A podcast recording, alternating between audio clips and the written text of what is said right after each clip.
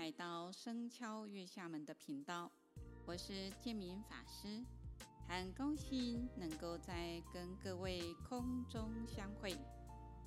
希望借由佛典故事，能启发我们的正能量，带给我们身心安顿。为什么讲佛典故事会用“僧敲月下门”这个名称呢？有人问我，所以今天来跟各位说说为什么会用这一个名字。“僧敲月下门”是在唐朝里面有一段诗，诗里面的一段话。这个诗是这么样子的：“闲居少林病。”草径入荒园，鸟宿池边树，僧敲月下门。过桥分野色，移石动云根。暂去还来此，尤其不复言。也就是说，很悠闲的在这个地方，少有邻居的往来。杂草丛生的小路上，通向荒芜的小园。这里的鸟。很自由的栖息在池边的树上。皎洁的月光下的僧人正敲着山门，走过桥去看那原野迷人的景色。云在脚下飘动着，山石好像也在移动。我暂时的离开这里，但是我还是会回来，按约定的日期与朋友一起来这里隐居，所以很有意境的画面。我很喜欢这一段，所以我取下了“深敲月下门”。那这里就再来谈月下门。月在佛教当中乃被比喻成为自信，就是我们的心性，因为我们的这一念心本来就清净圆满的，没有杂染的，就如同。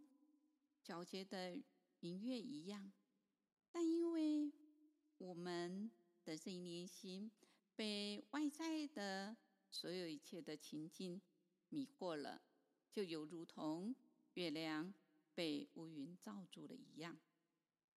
所以佛说《月喻经》里面也这么说的：“皎月圆，行于虚空，清净无碍。”所以月在佛教当中被来比喻成他的语言观。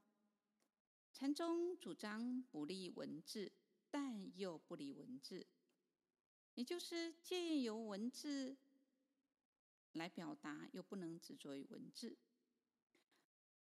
如佛经中著名的“以手指月，指飞月”的譬喻，以指用来比喻。语言文字，月就是来比喻成佛法的真谛。所以《楞严经》卷二里面也谈到：如人以手指月示人，彼人因指应当看月。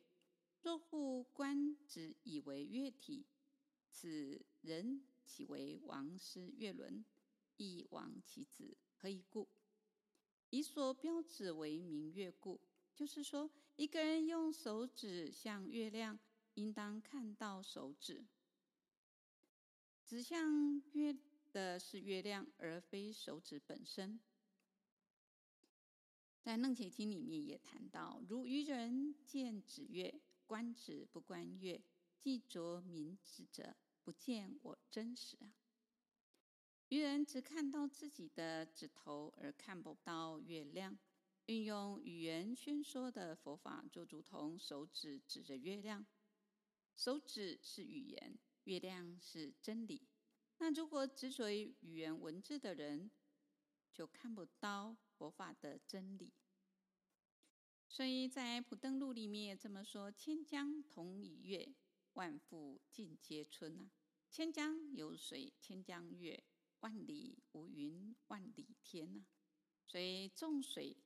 都含月啊，千江月体同啊，在河湖旁边，河湖里都可以看到月亮，但这些千江的月亮它的体都是同一个，高挂在天空中。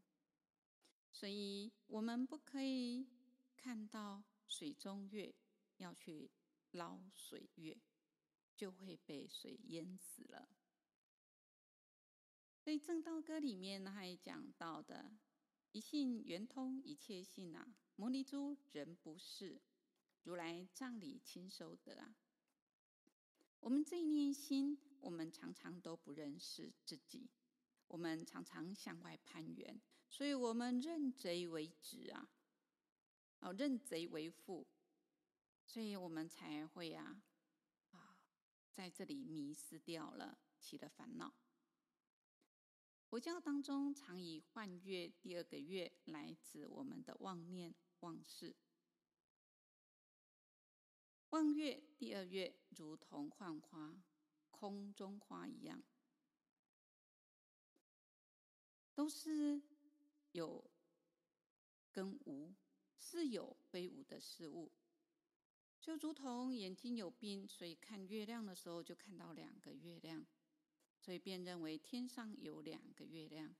其实这第二个月是虚妄不实的。《圆觉经》里面讲到，妄人四大为自身相啊，六出缘影为自心相啊。譬如比病目见空中花及第二月啊，所以我们把误认四大为真实的，所以我们在这当中迷失了。我们迷失了自己以外，还迷失了在这当中啊。外境里面，所以禅宗以第二月就来譬喻诸法没有实体，指出迷妄的众生常常执幻为真、啊，就像眼睛有病的人误认有第二个月。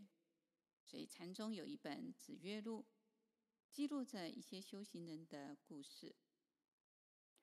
所以我们这念心没有办法安住。都因为我们有许多的妄念，因此我用了声敲月下门，也就是希望用佛典的故事来敲我们的心门，让我们时时回光返照，让我们能够在这个自信当中见到我们的本心本性。所以修习空花万行，愿作水月道场，要降伏镜里谋君呐，大做梦中佛事。所以我们在这个虚妄不实的世界当中，虽然它虚妄，可是我们还是要做。我们以假来修真，那希望借由我们的佛典故事，能够让我们。来得到我们的身心安顿。今天这一集就跟各位分享到这里。我会在每周二固定上架我的节目。感谢各位的聆听到最后，希望收听的你都能够得到身心安顿。如果这一集对你的人生启发有所帮助，很希望得到你的支持跟鼓励。嗯